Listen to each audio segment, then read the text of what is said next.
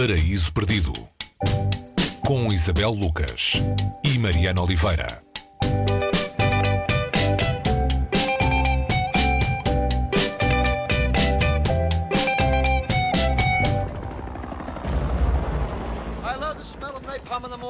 Hoje no Paraíso Perdido temos um livro de guerra, eh, é um retrato, um testemunho, um relato da guerra do Vietnã.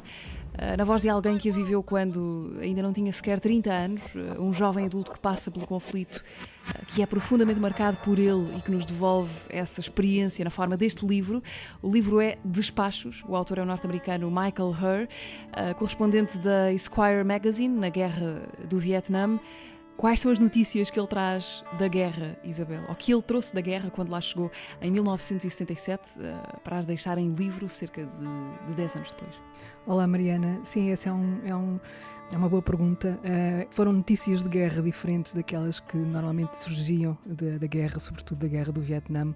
Ele uh, era um escritor, uh, um jovem escritor, como tu disseste, e foi-se oferecer à, à Squire para ir àquela que os vietnamitas chamavam a guerra americana, não é? Uma guerra violentíssima, como todos nós sabemos hoje, e que ele experimentou enquanto repórter esteve lá durante um ano e meio entre, entre quem andava eh, na guerra, precisamente, no mato, ia mandando textos onde ele não se um, escondia, ou seja, ele partilhava uma experiência pessoal coincidindo numa altura com uma altura em que o jornalismo americano também estava um, a ser renovado e a, a, aparecer aquilo que hoje se conhece como New Journalism, com nomes que ficaram famosos, entre eles o Truman Capote ou Joan Didion, em que o, repórter ou o jornalista não sai, uh, não, não, não, se esconde daquilo que é. E ele uh, fala não para se tornar protagonista de nada, mas porque uh, a experiência que ele estava a viver era de tal maneira dura, de tal maneira pessoal, neste sentido, ou seja, tinha que passar necessariamente por um filtro pessoal que ele se apercebeu da impossibilidade, da invisibilidade de um repórter uh, numa guerra.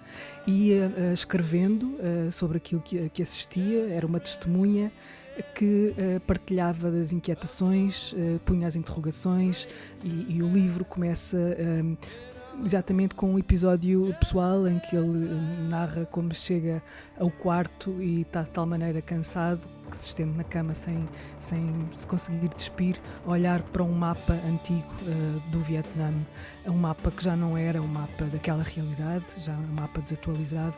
E, e é, esse, é, é, esse contexto, é nesse contexto pessoal que nós somos levados para este livro, um, que é, é uma experiência para o leitor também absolutamente nova e é impossível não se ver a guerra de outra maneira através das descrições e da respiração. Acho que o que ele traz para este livro, sobretudo, é uma respiração que se aproxima, se calhar, uh, dos vários ritmos e sentimentos, das várias emoções que acompanham alguém que está num território como aquilo em que ele viveu. Respiração que é às vezes uma alucinação, muitas vezes essa é a experiência da guerra, de uma alucinação alimentada pelo consumo de drogas na frente de combate. O Michael Herr, para além de ter escrito este livro, está também ligado aos objetos da cultura popular que ajudaram a moldar eh, de forma mais marcante a nossa imagem da guerra do Vietnã.